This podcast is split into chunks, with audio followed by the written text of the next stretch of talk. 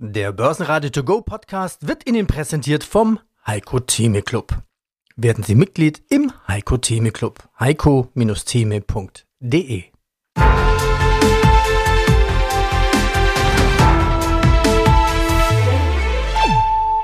Börsenradio Network AG Marktbericht Aus dem Börsenradiostudio meldet sich Peter Heinrich. Mein Kollege Andreas Groß ist in Mannheim beim Vorkongress. Heute ist Dienstag, 23. Januar 2024. Sie hören heute auch wieder Ausschnitte aus dem Heiko Theme Club. Ja, die Börsenlage. Was auffällt, die VW-Aktie springt nach oben, während der gesamte DAX vor der EZB-Sitzung in Deckung geht. Zwei Tage vor dem Zinsentscheid und mitten in der Berichtssaison halten sich Anleger zurück. Der DAX verliert leicht 0,3%, 16.627 Punkte, während der Eurosox 50 ebenfalls um 0,3% auf 4.467 Punkte fällt. Und der ATX als Total Return 7.503 Punkte, ein Plus von 0,4%. Mein Name ist Edgar Walk, ich bin Chefvolkswirt bei Metzler Asset Management. Und aus dem Börsenradiostudio grüßt Peter Heinrich. Hallo Herr Walk, grüße Sie. Hallo.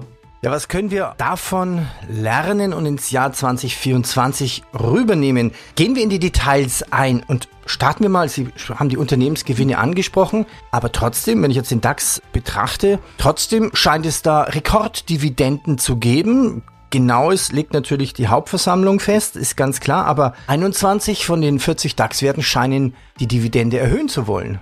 Genau, aber das ist ja jetzt nicht mal, steht ja nicht im Widerspruch jetzt zum Gewinnwachstum, sondern es ist halt die, die Ausschüttungsquote, die die Unternehmen halt bestimmen können.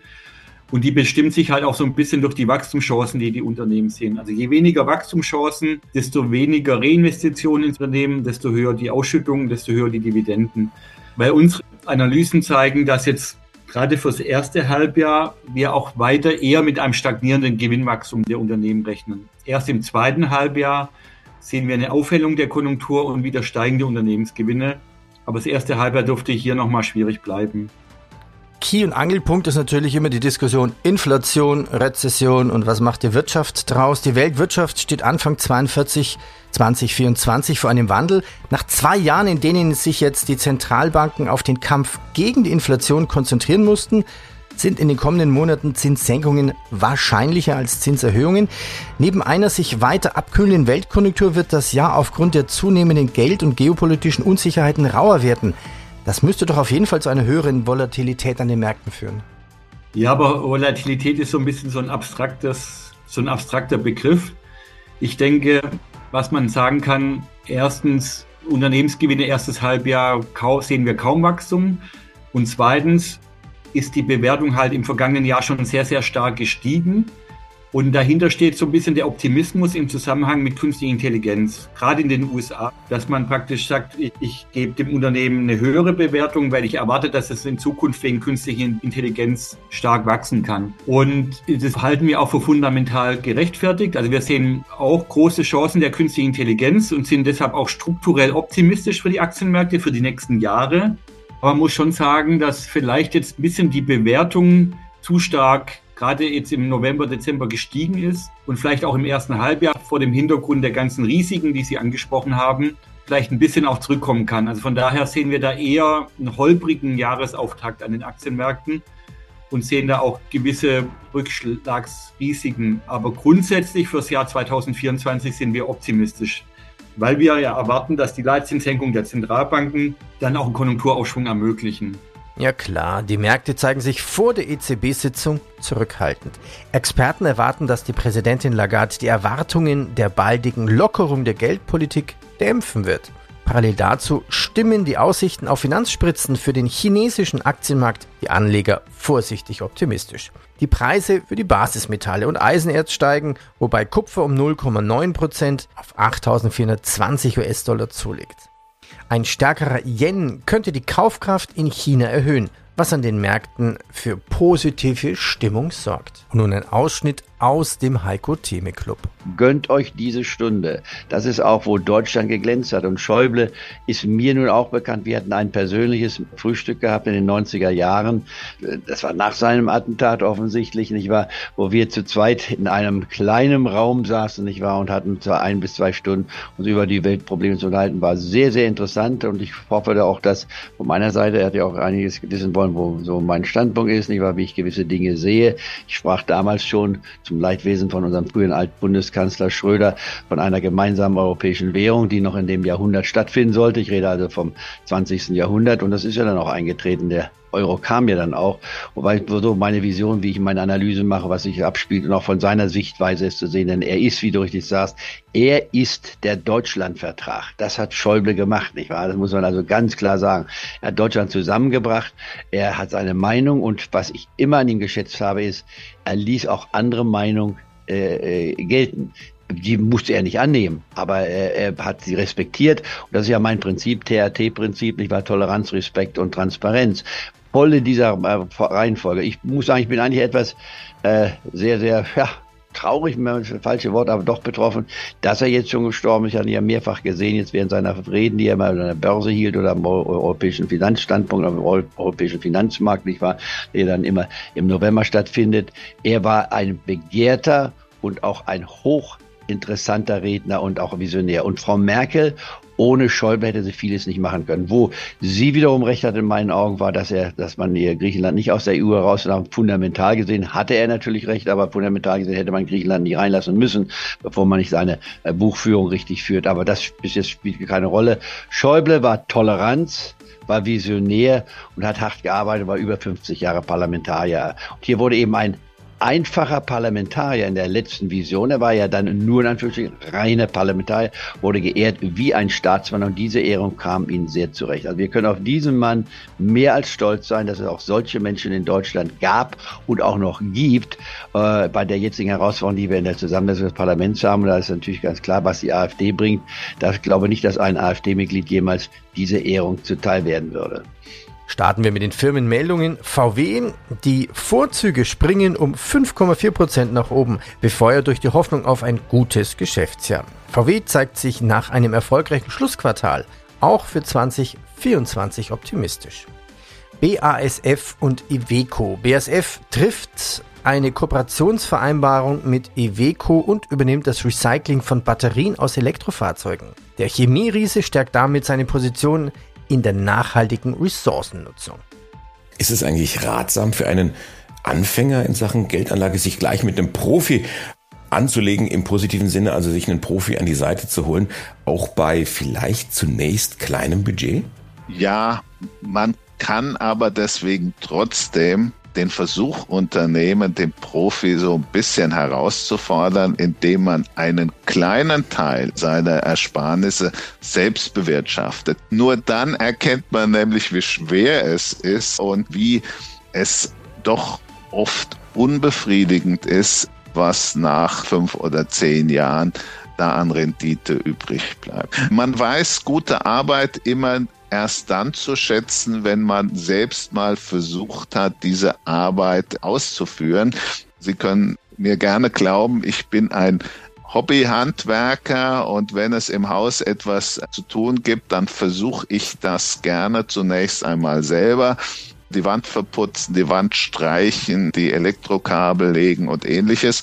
Bei manchen hat man Talent und äh, äh, funktioniert. Bei anderen schmeißt man dann nach zwei Tagen das Handwerkszeug in die Ecke und sagt, da muss doch ein Fachmann kommen. Aber die Arbeit des Fachmanns weiß man erst dann zu schätzen, wenn man selbst auf die Nase gefallen ist. So ist es bei der Geldanlage auch. Sehr spannend, wie viel Deutsche der Meinung sind, sie können das selber. Leute, die nie auf die Idee kämen, ihren Einspritzermotor selbst einzustellen oder sich vor Gericht selbst zu verteidigen oder ihren Stand selbst zu setzen in der Medizin.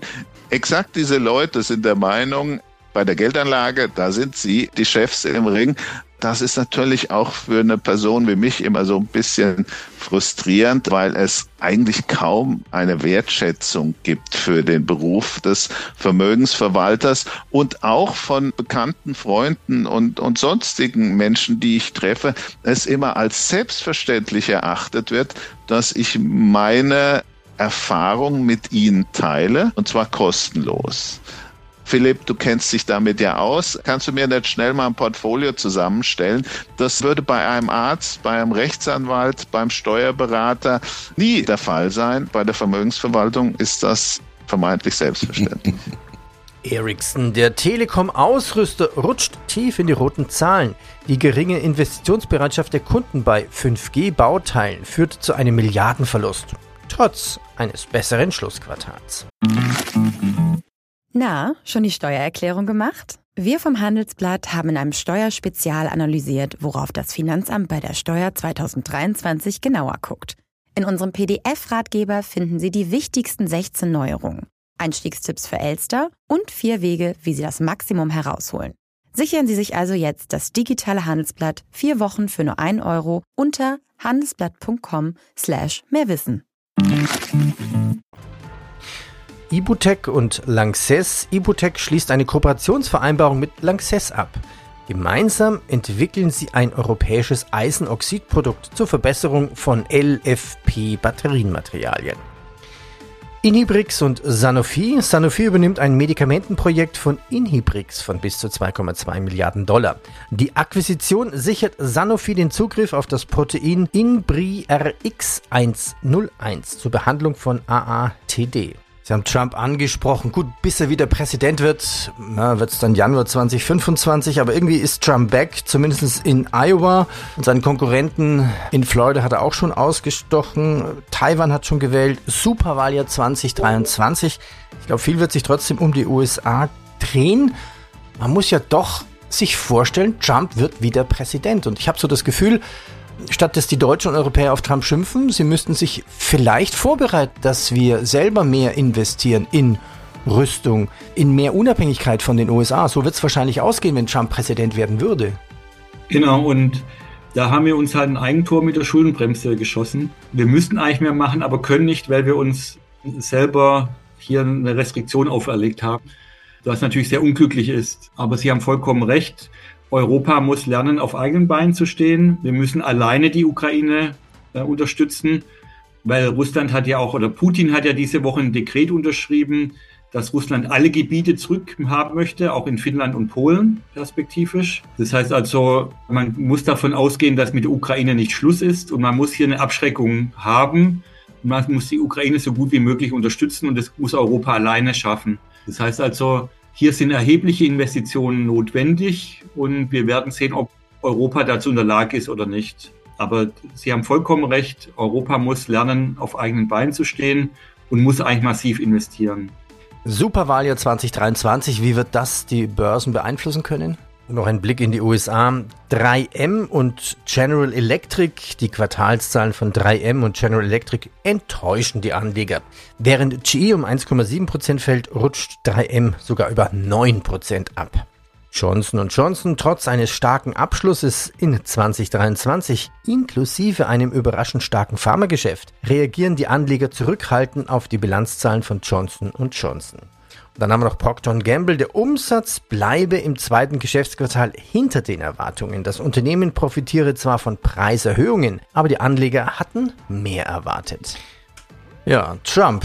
Nach dem Sommer kommt der Herbst und dann der Winter und dann der Trump. Also die Politik in Europa muss sich vorbereiten, dass da in den USA wieder ein Trump sitzen könnte. Nach Iowa hat jetzt auch die Sanders im Sack. Ähm, was ist jetzt mit New Hampshire, ist die Frage. Also meine persönliche Meinung, die Politik darf nicht nichts tun und sagen, oh, der böse Trump, der böse, ähm, ähm, nein, die sollen sich bitte vorbereiten, wie kommt Europa alleine ohne die USA zurecht? Da passt auch eine Frage eines Clubmitglieds, die möchte ich mal kurz äh, hier einwerfen. Jens Schulz, Name darf genannt werden. Hallo Herr Thieme, meine, Ihre Meinung zu den Bereichen Politik, Wirtschaft und Börse schätze ich aufgrund Ihrer langjährigen Expertise sehr. Ebenso wie Ihre Person schaue ich optimistisch in die Zukunft. Allerdings mache ich mir aktuell weltpolitischen Gegebenheiten große Sorgen.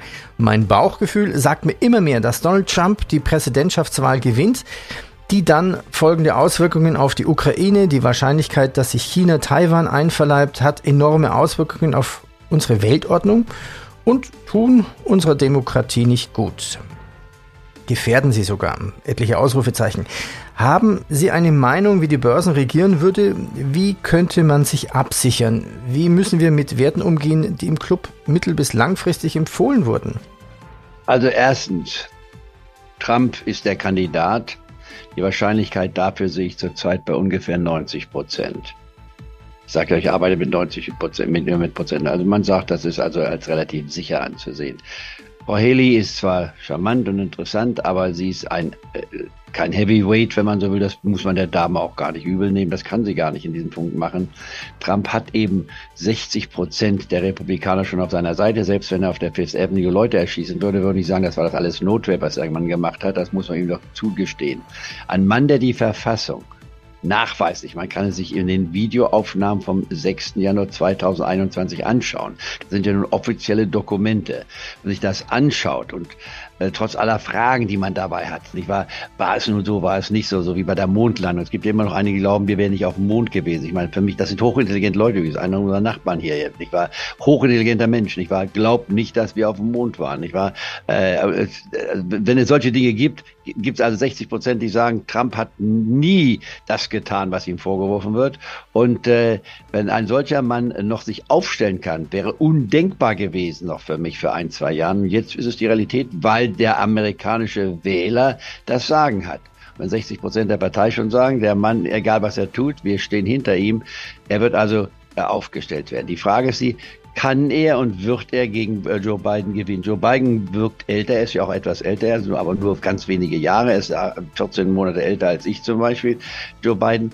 Aber wenn man sich mal die Faktenlage anschaut, hat Joe Biden die besseren Karten äh, obwohl ich total dagegen bin, dass Leute in meiner Altersgruppe jemals als Präsident eines Landes herausgerufen werden sollten. Das ist ein Unding.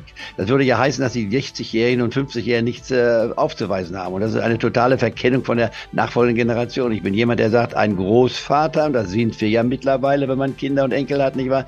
Der kann als Berater dastehen, aber er soll nicht aktiv etwas führen. Ausnahmen bestätigen Regel. Adenauer war auch, ich war über 80 Jahre, ich war und war Bundeskanzler. Dann haben wir Warren Buffett mit 93 Jahren. Er verwaltet im immerhin noch eines der größten äh, Vermögen, die wir haben, mit mehreren hundert Milliarden und ist erfolgreich. Also es gibt berühmte Ausnahmen, aber man sollte sie nicht zur Regel machen. In Amerika scheint es die Regel zu sein, wenn man bei 330 Millionen Menschen nur zwei findet, die das höchste Amt bekleiden können, ist das im Grunde genommen ein Widerspruch zur Demokratie. Das ist das Erste.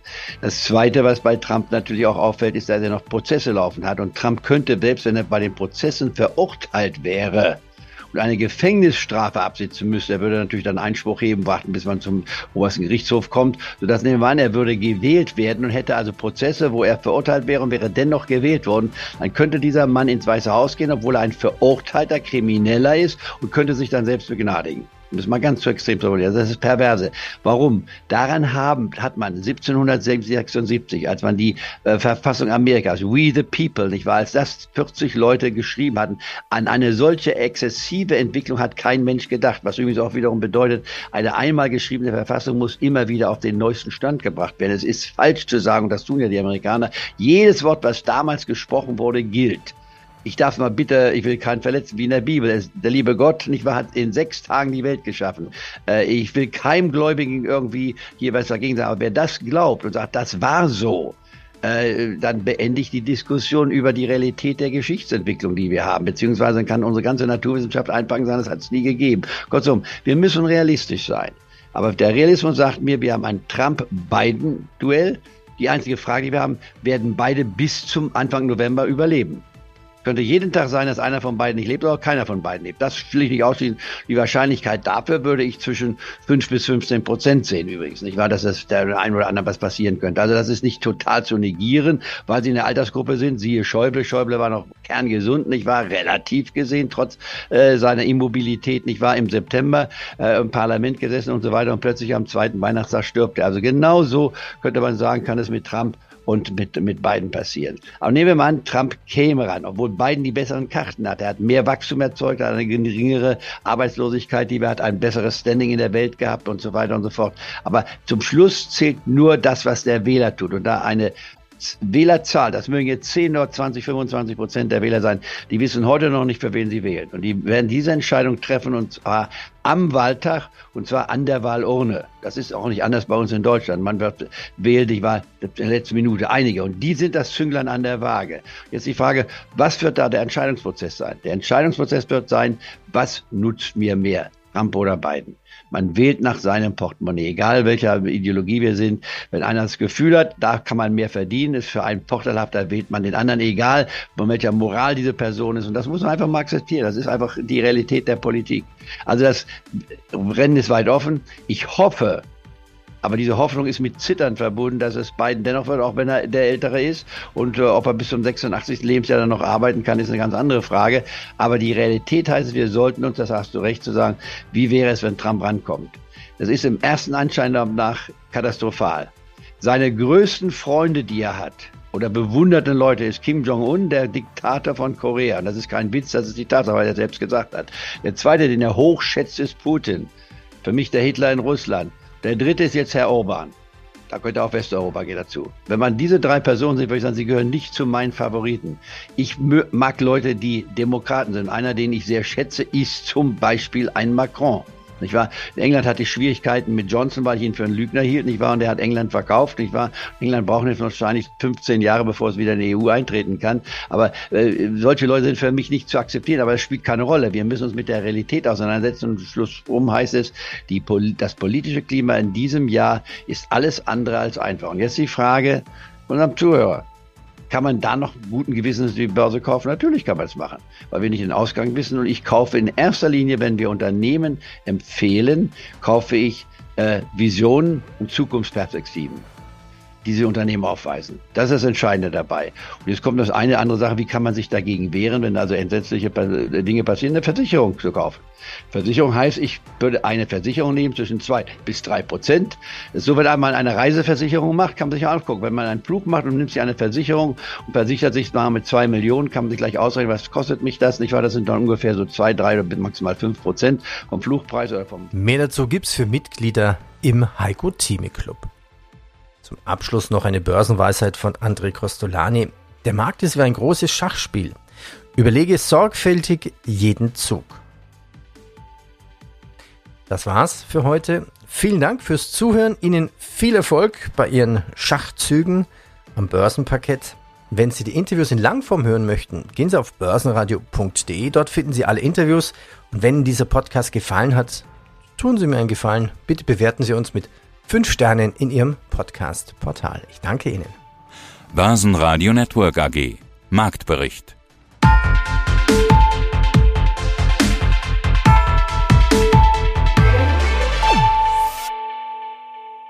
Das Börsenradio Nummer 1.